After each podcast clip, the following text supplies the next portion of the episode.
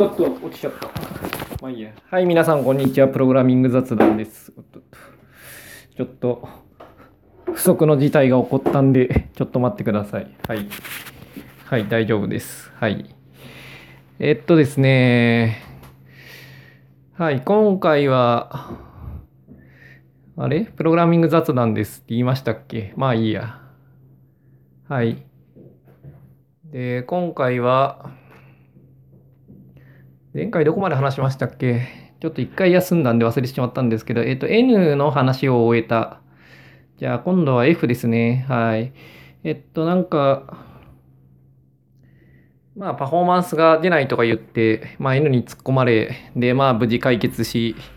まあ、ふう、よかった、よかったと言ってたらですね、今度は F の方のブラウザに突っ込まれたんですよね。で、こっちはやばかった。っていうのはまあ今回の話ですね。えっと、最初の頃に、この F2 戦役の最初の方でやってた、なんか損害賠償がどうとか、なんか帰ろうと思えば、違うな、他になんかやってましたっけまあその手の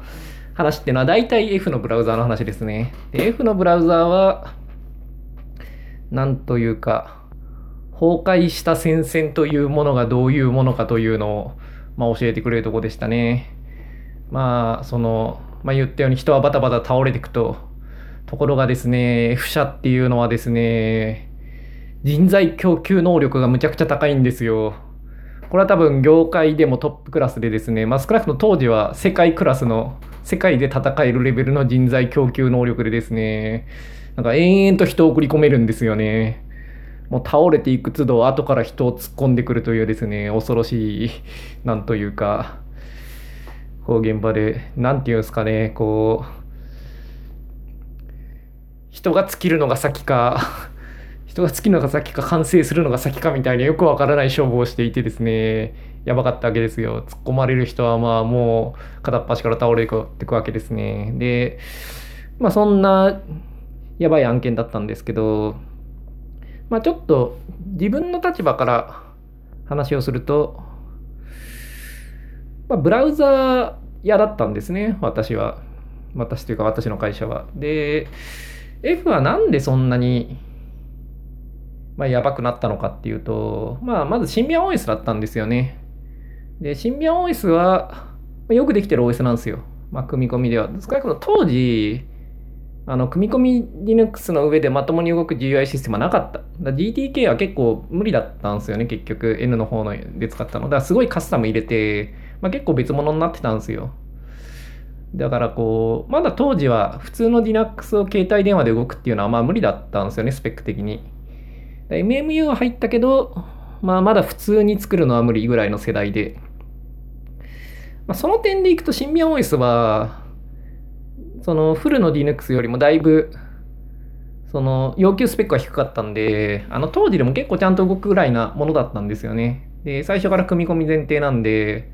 その PC とかサーバー用途前提な OS よりはだいぶそのまあトラップも少なかった。で、まあ結構よくできてたんですが、こう、シンビアン OS、どんくらい知ってますかね？あの、C プラなんですよね、まず。で、しかも、なんつうか、当時の C プラってまだそんな完成してないんですよ。あの、まあ、C プラ自体は結構完成してたんですけど、その、コンパイラの方がまだついていけてなくて、まあ、具体的には、まあ、C プラって普通、スタックにオブジェクト置くじゃないですか。で、例外とか飛ばすと、デストラクターがちゃんと巻き戻されて呼ばれるじゃないですか。あの、その辺、なんかちゃんと動いてなかったんですよね、当時は。あの、まあ、ADS は少なくとも動いてなかった。で、だシンビアン OS では使えなかったんですよ、その辺の機能が。だこう、2フェーズコンストラクターとかってですね、なんかこう、なんかスタックに置くんですよね。その巻き戻されるようスタックみたいなのがあって。で、リーブみたいな、エクセプションとは別のなんか、非局所脱出の仕組みがあってですね、まあそいつを使ってなんかこう作るみたいな、C プラと言いつつ、独自 C プラみたいな。まあけど当時は結構ありがちでしたよね。QT だってわけわかんない拡張とかしてたし、まあ今もしてるかもしれないけど、あの、まあありがちだったんですよ。まあとにかくその、C プラと言いつつ、まあ現代の C プラとはちょっと違う。けれど MFC 世代よりは、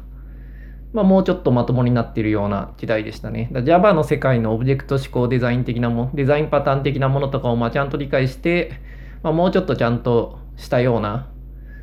まあいろいろと、なんか携帯電話のシステムで使われるようなデザインパターンっていうのがいろいろクラスライブラリに組み込まれていて、まあ、よくできてた。ただ、その、まあ、ついていけるエンジニアがすごい少なかったんですよね、当時。というのは、その携帯電話のエンジニアっていうのは、まあ前回も言ったように、その、細かく決めた仕様を、まあ、そのまんま実装できるみたいなすごい小さなシステムだけでずっと開発していたんであんまりこうそういうソフトウェア開発というかコードコンストラクションのスキルはそんな高くなかった。ていうかすごい低かった。だからあんまりちゃんとしたオブジェクト思考プログラミングとかを理解はしてない人の方が多かったし、なんだかんだで Linux は経験者が社内にはいたんですよね。その F とか N には。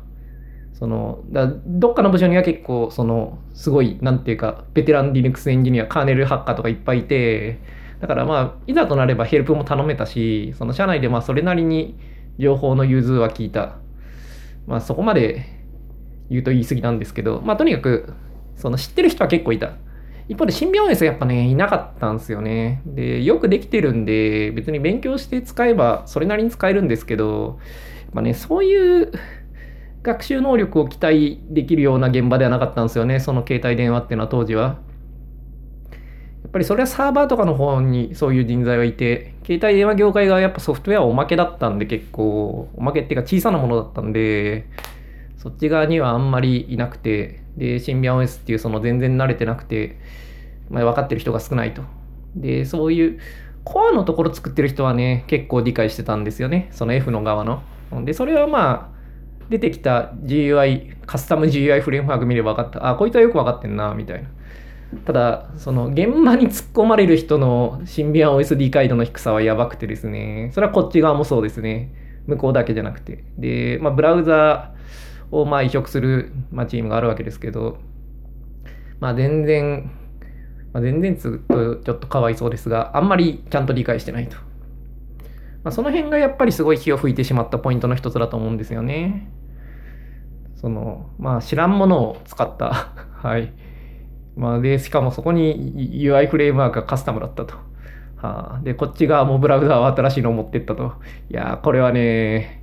やばいね。しかもですね、ロムサイズが、前回と同じパターンで、ロムサイズがまあでかすぎるってことで、HTTP を共有しようとか言い始めたんですよね。まあ、言い始めたっていうか、もう決まってたんですよね。もう私が突っ込まれる数ヶ月前から決まってたことで、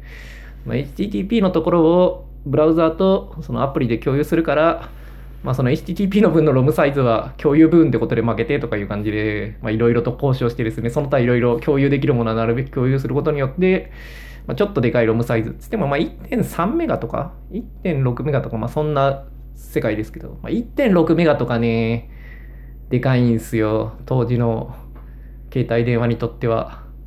ちょっとね、そんなでかいロムサイズは無理だよみたいな感じの空気が漂うんですよね。やっぱ1メガ以内には収めてくれないと思うみたいなね。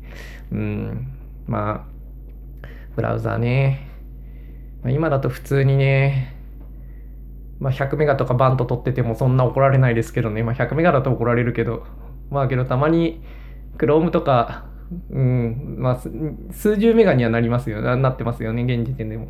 まあけど、そういう時代だったんですよ。で、まあ、HTTP を共有しよう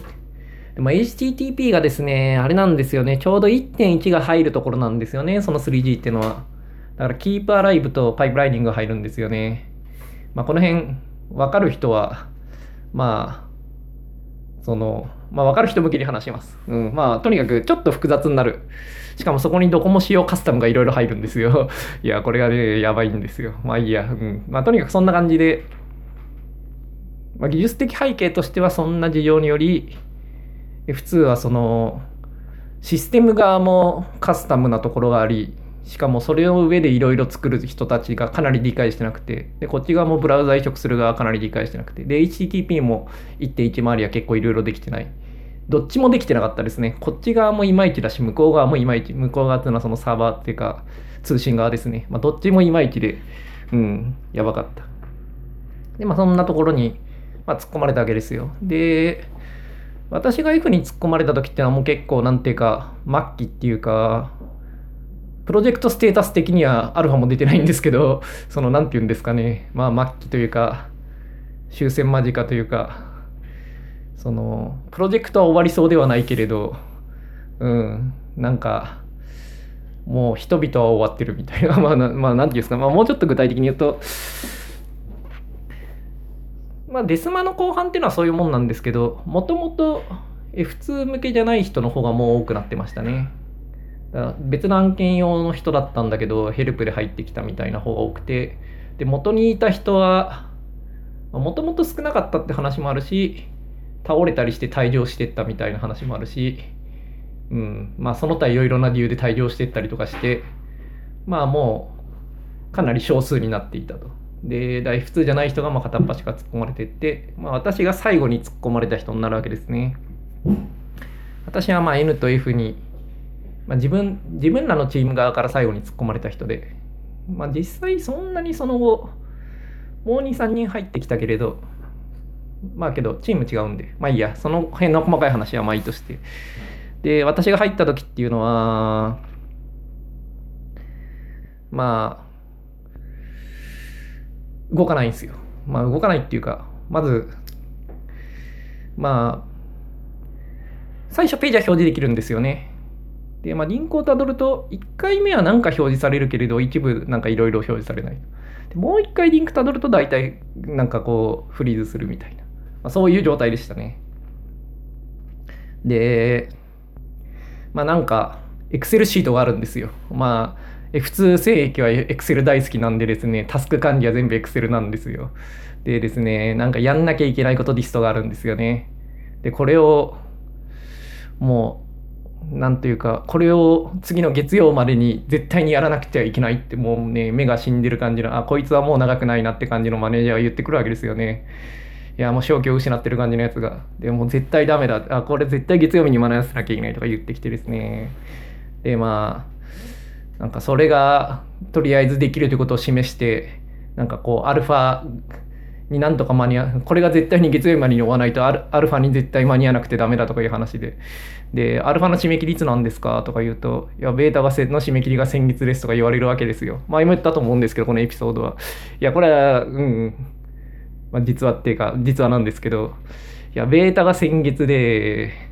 で、アルファになんとか間に合わせなきゃいけないんで、それを示すためのタスクリストみたいな、さらにその手前の、アルファが実現可能であることを示すための最小限のやつみたいなのが、まあ、月曜までにやんなきゃいけないと主張するわけですよね。で、Excel にリストがあると、なんかタスクの。でもこれを、まず、理解してるやつがもういないんですよね。もう倒れてどっか行っちゃってるんで、まあ、これは F2 戦役ではよく話ある話で、まあ、使用してた人なんかも当の昔に、まあ、どっかに旅立ってるわけですよ。で、まあ、その、やらなきゃいけないリストも書いた人はもうどっかに行っちゃってるわけですよ。まあ、どっかつか病院とかなんですけど、だからこう、わからない項目がある。まず。うん。何を言ってんだ、これは。まあ、よくある話なんですけどね。普通はそのわからない項目をまあ話し合ってこう潰していったりとかするんですけど、話す相手がいないもん。で、まあ、マジかよ、みたいな感じで。で、しかもこの項目が、できてるのかできてないのかがわからない。いや、さっきも言ったように、その、なんか1回目動くんですよ。けど2回やると動かないんですよね、大体。全部の項目が。だからこう、で、エンジニアは、その1回は動くって主張するんですよね。お前っていう、この、なんていうんですかね、その、一番基本となるそのシーケンスが動かないんですよねちゃんと普通にゲットして戻ってくるっていうのを数回やるだけでフリーズするんですよでもその上にいろんな機能を実装していくんで何ていうんですかねこうどれも動かないうん、けれど、どれもちょっとは動くっていう感じで、で、なんかこう、障害報告がある都度それを直しちゃうんですよね、その上の。障害報告っていうか、この機能がありませんとか言われるのをどんどん実装していくわけですよ。で、このバグ、ここで落ちますっていうと、その落ちるバグだけ直すんですよね。そうすると違うとこで落ちるとか、まあ、フリーズするとか、まあ、どんどん増えていくんですけど、いやで、それで、まあもう何ヶ月もそういう状態が続いていて、なんつうか、まあ目が腐ってるわけですよ。ああ、こいつはもうあと1ヶ月だな、みたいな、こう、そういうやつばっかでですね。まあ、突っ込まれたわけですよ、そこで。で、まあ、来週の月曜までにこれをぜひ終わらせなきゃいけない。あ、何としても終わらせなきゃいけないと。ただ終わらせなきゃいけない項目の意味を分かってるやつはいないみたいなね。まあ、分かるのもあるんですけどね。うん、このページが表示されるとか、まあ、日本語で書かれてるんで、そのまあ、日本語は読めるんで、私。はい。ただ、うん、なんかこのタスクの意味は分からないとか、これは、できてるんだかできてないんだかわからないとかね、なんかいろいろわからないことがあると。だからその終わるとはどういう定義なのかがよくわからないみたいなのよくあって、まあ、それを月曜までになんとかしない終わらせなきゃいけないと。まあそんな感じでしたね。で、まあ15分か。まあ、その後自分が何をやったかみたいな話が結構長いんだけど、まあ一応やってしまいますか。で、まあ突っ込まれたわけですよ。でも私はそそんなのにちょっと付き合えないなと思って、まあ、最初シンビアン OS のなんかこうイグザンプルとかを動かし始めたんですね私は、まあ、突っ込まれてその、まあ、コードをとりあえず理解するためにまあ、なんか動いてないけれど、まあ、何が動いてないのか理解するためにちょっとシンビアン OS の挙動をちゃんと理解しなきゃなと思って、まあ、エグザンプルを動かし始めたんですよ。で、まあ、ハローワールドとかを動かすわけですよね。みんながこう月曜の締め切りにもうが向けて頑張ってる時に。いやそれでめっちゃキレられてですね、マネージャーにですね、お前、月曜に間に合わせなきゃいけないのに何やってんだみたいな話で、で、まあまあまあ、最初わかんないんで、こんくらい勘弁してくださいみたいな感じでですね、最初は下手に出てるわけですよ、こっちは。まあ、適当にのらりくらりとかわしてですね、その、まあ、ドキュメント読んでサンプル動かしてだんだんと理解を深めていくわけですけど、まあ、向こうはみんな月曜に向けて必死にその謎のエクセルシートを動かそうとしてるわけですねみんなで。で、まあ、徹夜とかしてるんだけど、こっちはまあ気にせず帰ったりするわけですが、まあ、最初はキレられたけど、まあ、適当にのらりくらりしてて、まあ、月曜日結局、まあ、できたのかどうかよくわからないけれど、まあ、結局、まあ、なんつうか、全部動かないんで、まあ、全部ちょっと動くが全部ほとんど動かないんで、まあ、次の締め切りみたいなのができるわけですよね。で、それがいつだったかな？ちょっと何曜日とか覚えてないけれど、まあ、また1週間後ぐらいに似たような締め切りがあってですね、これは絶対間に合わせなきゃいけないんだって言ってるんですよ。まあ、これは永遠にこれは続くのはもう、もう雰囲気からっていうかもう2回目なんで、その時点で、もう明らかなんで、まあ、これは付き合ってられないなと思ってですね。次は、なんかこう、ちょっと中を見たんですよね、確か。そしてなんか、まあ、いろいろ見ていくと、さっきも言ったように、その HTTP 共有しようって話で、HTTP がめちゃくちゃ動いてない。うん。で、こいつがなんか変なマルチスレッドになってて、まあ、セマホで管理されてるんだけど、まあ、このカウントが合わなくなる。で、まあ、シンビア OS って基本的にコールバックでシステムができてるんで、で自分の方のブラウザーは、その、Android でいうとこのルーパーに相当するものを自分で回すような仕組みになってて、コールバックで帰ってきてルーパーみたいなのを回すみたいな。ちょっとそこのつなぎが、なんつうか、思想がずれてるんですよね。別にコールバックで実装できるんですけど、で、まあとにかくそんな風になってて、まあコールバックはたまに帰ってこない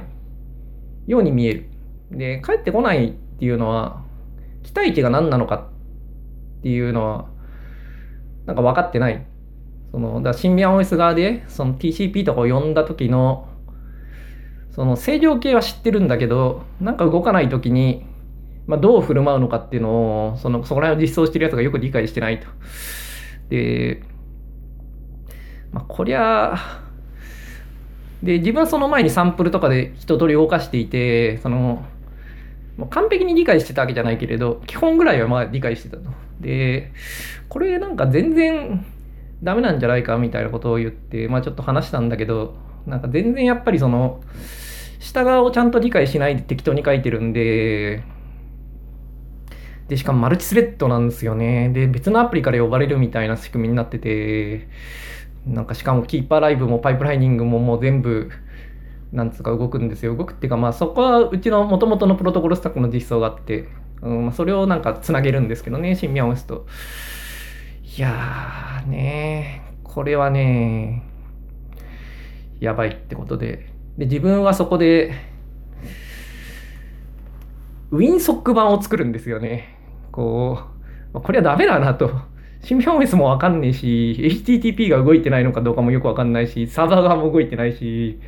で、なんかその OS 側もなんかバグってたりするし、まあ、OS のバグは少なかったですけどね、まあ、名誉の、彼らの名誉のために言うと、F 社のあの中のエンジニアには多分すごい優秀なやつがいたのは間違いない。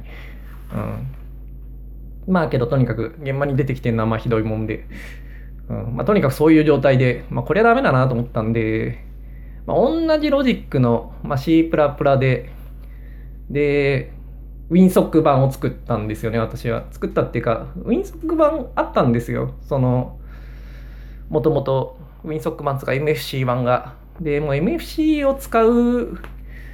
ことはしないで、なんか HTTP のところをなんかウィンソックにして、なんかこう、シングルスレッドの HTTP だけど、ロジックが一緒になるような、そのセマホも同じの使って、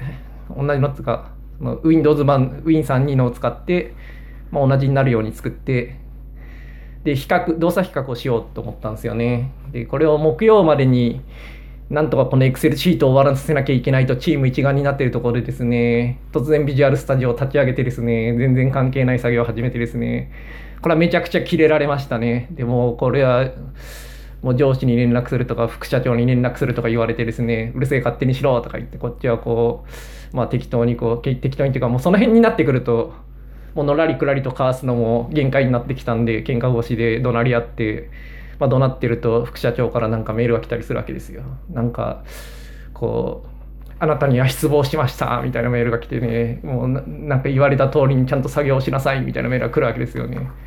でそれを見てなんかこう隣の同期とかが真っ青な顔をして何をしたんだお前はみたいなことを言ったりしててですね。でまあ私は、まあ、うるせえ知るかみたいな感じで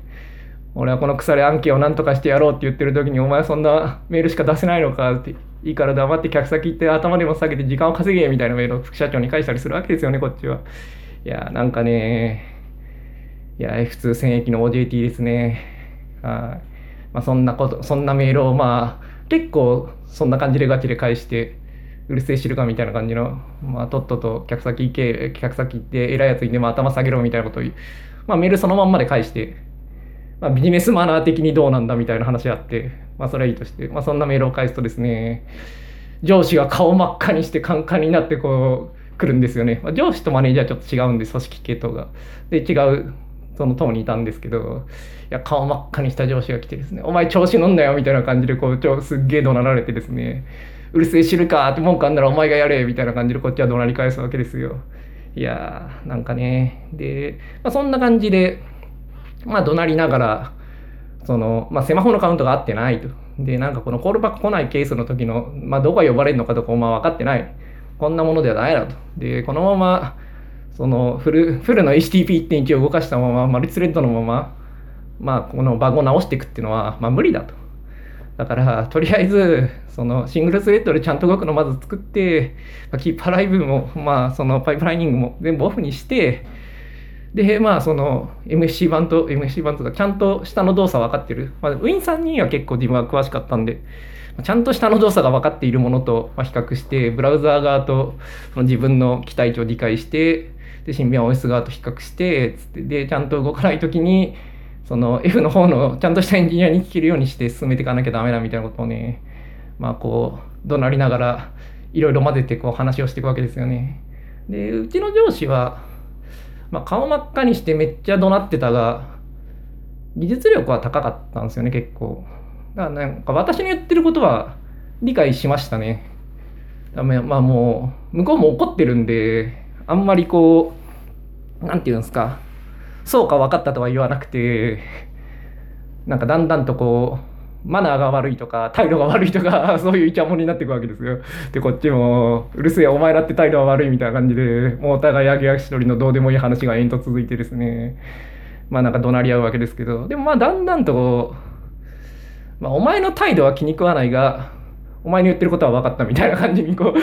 言ってきてですね、お前、OJT の上司としてその態度はどうなんだと自分は思ってたんですけど、まあまあまあ、そんな感じで、まあ、結局納得は、納得したかどうか知らないけど、まあ、結局顔は真っ赤なままだったけど、まあ、帰ってって。で、まあけど、上司は私の言ってることはまあまあ理解したんだけど、まあ現場のマネージャー全然当然理解もしないで、もう超切れてて。でもまあその喧嘩もそのそこのなんつうか部署の前で中でやってたんでまあ、もうこいつは何言ってもダメだってことで、ちょっと新しい人間を入れてもらわないとダメだみたいな話になってこう、まあ、それはちょっと副社長に交渉するみたいな話をして、まあ、勝手にしてくれみたいな感じ。で、こっちはまあひたすら Win32 番を作ってたんですよ。で、まあこれ動いて、で、シンビアン OS、次シンビアン OS のシングルスレッド版とかを作ってですね、で、これも、リリースはできないんですよね。っていうのは向こうは、そのブラウザーをテストしたいっていうのもあるんですけど、このこっちの HTTP を使って、なんかこう、いろいろ作ったアプリをテストしたいんですよね。向こうとしてはまず。まあ、ブラウザーもテストしたいけど。だからその、ブラウザー以外からも呼べないと、向こうの機能が全部テストできないんですよ。で、まあ、最初、そこで自分はブラウザー、専用の HTTP と向こうの HTTP、まあいいや、この話は細かくなるからやめよう。まあとにかく、そういうわけで、向こうにはリリースできない。けれど、基本的なゲットがちゃんと動く。バージョンっていうのを作って、ただし HTTP1.0 っていうね、すごいいろいろ問題が、問題があるっていうか、その本来リリースもんとは違うものを、まあ、作ってですね、で、まあたまにおかしいところとか出てきて、まあそれをこう調べたりとかしてて、なんかそこら辺まで行くと、現場のブラウザーはよく分かってないが、シンビアン OS の側はまあまあ分かってるやつがですね、っていうか、まあ、そいつが、役職はなかったけど、テックディーノに相当するやつだったんですよね。まあ、当時そういう概念はなかったんですけど、そのピープルマネージャーとは違う現場のプログラマーのリーダーみたいなやつやつがいてですね、彼は結構 C プラはよく分かってて、まあ、よく分かっててって言っても、その当時基準で、はい。まあなんか一応、シンビアン OS のことも、まあちゃんと、まあ勉強して、その思想みたいなものは理解してるみたいな感じで。で、一応、普通の初期からいるメンバーなんで、なんていうか、まあ、よく分かっていると。現状このままではダメだということもよく分かっていて、このままこう謎のエクセルシートを直していっても永遠に完成しないということにもまあ一応理解はある。で、彼は結構その私がやってることを見てですね、協力してくれるようになったんですよね。だ最初この現場で、まあ、みんなに怒られながらうるせえっつってやってたんですけど、そのシングルスレッド版のゲットが動くとぐらいまでいったらですね、その現場の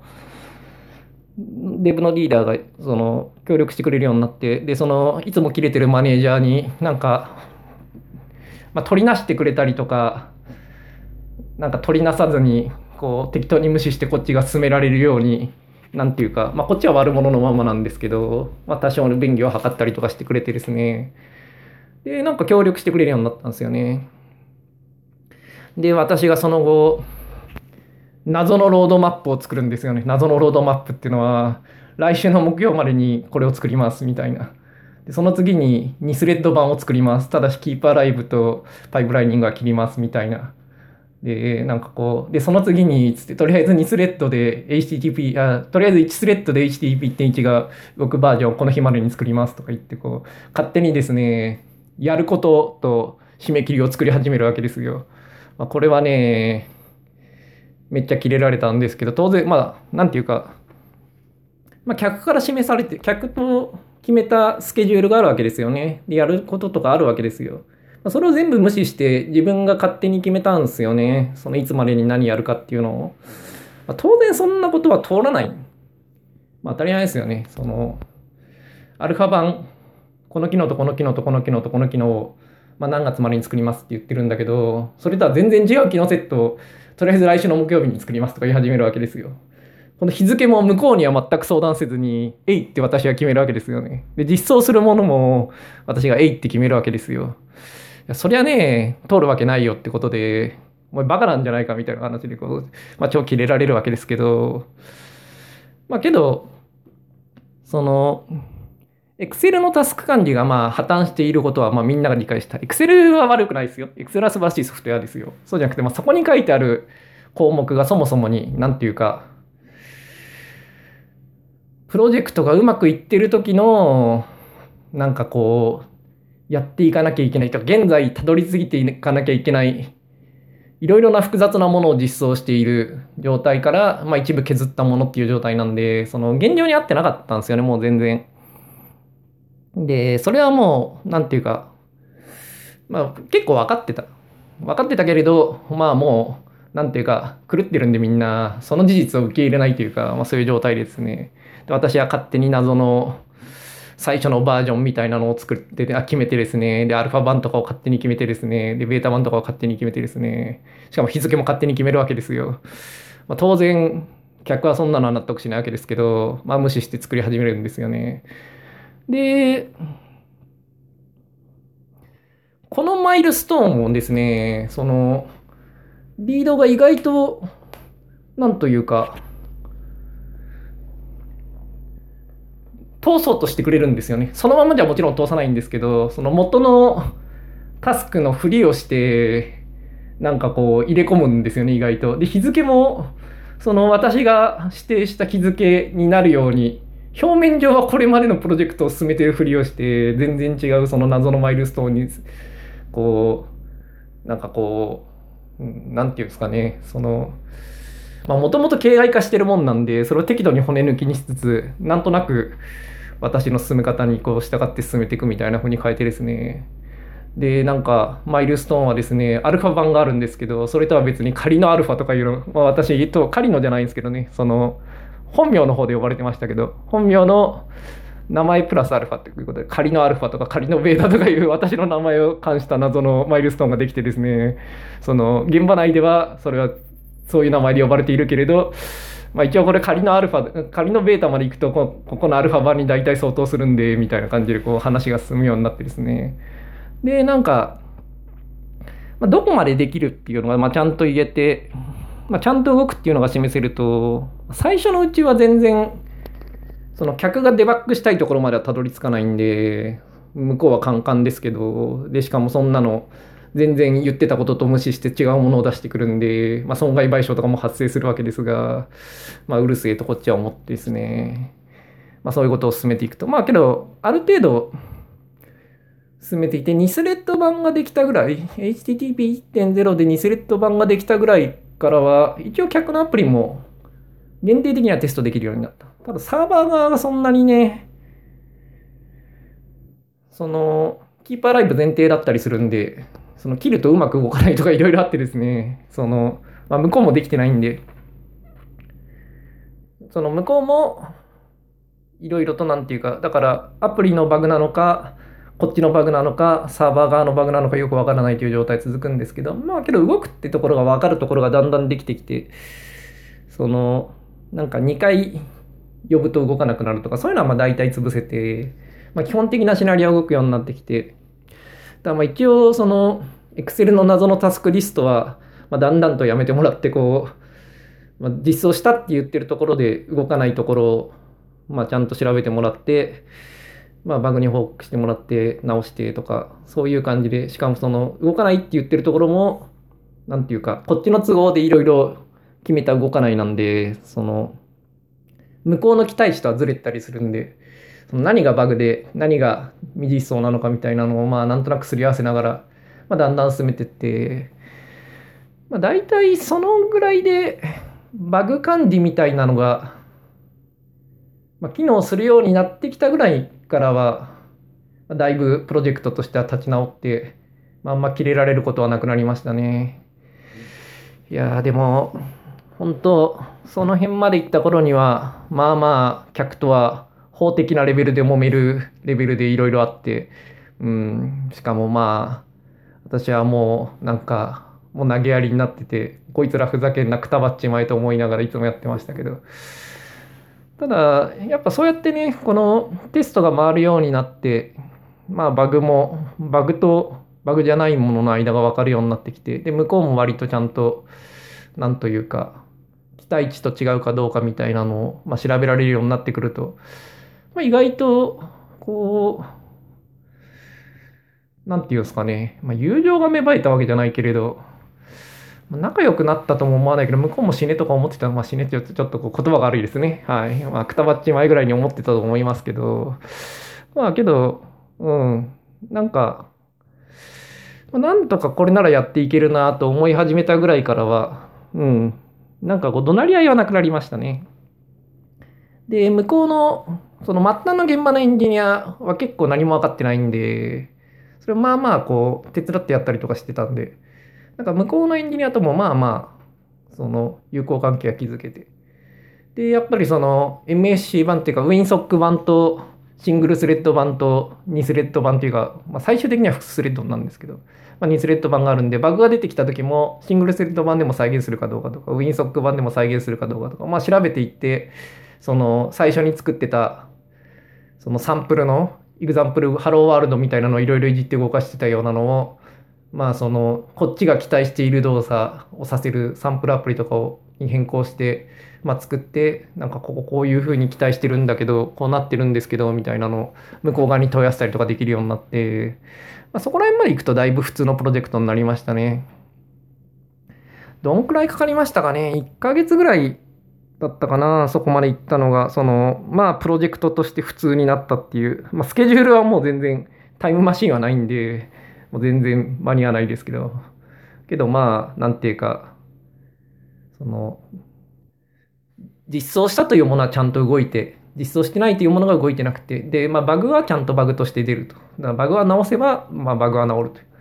いやそういう状態になってですね。いや、その前はそのバグ曲線みたいなのがあって、なんか発散するんですよね。その、直すよりも新しく増えるバグの方が多いんで、うーん、で、これは永遠に、この、このプロジェクトは終わらないな、みたいな、こう、よくわからない状態だったんですけど、まあ、それはなんかだいぶ、1ヶ月ぐらい経って、まあ、もうちょっと経ったかな。うん、結構、結構怒鳴り合いフェーズは長かったからな。でもまあ最終的にまあ、ベータぐらいまで自分はやって、まあ、大体火は消えて、うんまあ、戦線は立ち直されて、まあ、そのぐらいで自分はなんか別の国に飛ばされるんですけど、まあ、それは F2 戦役とは関係ない話ですね。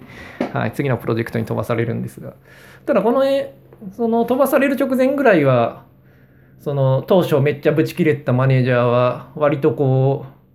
う、なんというか友好的というか、私プロジェクトに抜けるのめっちゃ嫌がっていて、うん、なんか私外すんだったら、なんか、外すんだったらこのプロジェクトは終わんないとか言い始めてめっちゃごねてましたね。いや、まあ友情が芽生えたかどうかは知らないけど、私は最後まで腐れプロジェクトって思ってましたけどね。まあそういう感じですね、普通戦役。で、まあブラウザーっていうかその、やることが不明な Excel と勝手にプロジェクトを、プロジェクトというか勝手にウィンソック本を作り始めたりとかして勝手に締め切りと実装するものを決めて、まあ、そんなことが通るわけないだろうとか言ってんのを全部無視して永遠と続けるみたいな、まあ、そういうプロジェクトでしてでもまあこういう話は多分いろんなところにあったと思うんですよね私はそのうちの会社から見た一番厳しい戦線に突っ込まれたわけですけどその F2 は、うん、うちの会社の中でダントツに一番やばいプロジェクトでうん、まあ伝説になってましたが、ただ、うちの会社以外も同じぐらいやばいところはたくさんあったんで、まあ多分各地で似たようなことあったと思うんですよね。そのひたすら人が突っ込まれていて、どっかでまともな人が入ってきて、まあけど、なんというか、そのままのやり方ではどうにもならないんで、すごいいろいろと問題を起こしながらどうにか直して、まあきっと出したんだと思うんですよね。つうことで、その、まあ、遠くから眺めれば、人材供給能力を誇る F 社が、まあ、うちは F 社と関係ないんですけどね、ひたすら人を突っ込み続けることによって、まあ、いつかは出たというですね、人月の神話の、をついに、うん、人を突っ込むことで超えたみたいな、まあ、そういうようなひどいプロジェクトでした。ただまあ、そのおかげで、まあ、その後の話は後でするんですけど、やっぱりその崩壊した戦線にひたすら人を突っ込んでどうにかするっていうのはすごい多くの傷跡を残すんですよね。でこの傷からは結局日本の携帯業界は最後まで立ち直れなかったんですよね。うん、まあその辺の話は次回以降ですね。というわけで、まあ、普通ブラウザ F ブラウザー戦線に突っ込まれてやばくて、まあ、勝手に違うものを作り始めて違うスケジュールを立ててなんかめっちゃ上層部から怒られたけれど、まあ、現場の人からだんだんと指示を集め、まあ、最終的にはなんとかリリースできましたといういい話でございます。はい。ということで、まあ、普通のブラウザー先生はそんなところですね。ということで、今週はここまでで、次回はそれ以後、出した後会社がどうなったのかみたいな、まあ、そういう話をしていきたいと思います。それではまた来週。